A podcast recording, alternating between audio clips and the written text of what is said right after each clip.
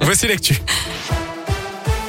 Et à la une, cet éboulement en fin de matinée à Cerdon, au nord d'Amberieux. Un jeune homme de 20 ans a été grièvement blessé alors qu'il travaillait sur un chantier de sécurisation d'une paroi rocheuse le long de la D1084, pas très loin du monument du Val d'Enfer.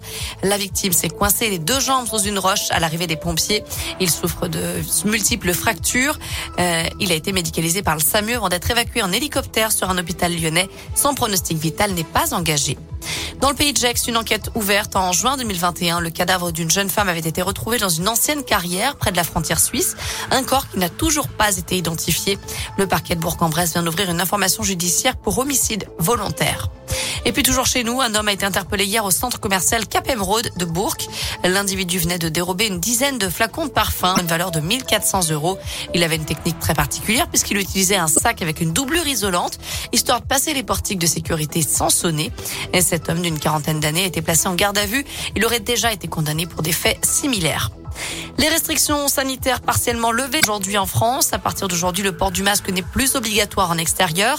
Les jauges dans les lieux recevant du public assis, comme les stades ou les établissements culturels, sont abandonnées. Et le télétravail n'est plus obligatoire, mais seulement recommandé. Pour la réouverture des discothèques, il faudra attendre le 16 février. Et puis la semaine prochaine, le gouvernement dévoilera un allègement du protocole sanitaire dans les écoles, une adaptation qui entrera en vigueur à la rentrée des vacances de février. Il était l'un des fondateurs d'SOS Racisme. Le sénateur socialiste de l'Essonne, Olivier Léonard, est décédé dernière des suites d'une longue maladie. Plusieurs élus lui ont rendu hommage aujourd'hui. On termine avec un mot de sport et du basket. La JL Bourg est en déplacement en Grèce ce soir à Patras, dixième de recoupe. Un match à suivre à partir de 18h30. Match à suivre en direct et en intégralité, bien sûr, sur la web radio JL Bourg, sur radoscope.com. Pelos et Harris sont forfaits. Merci beaucoup Naïm.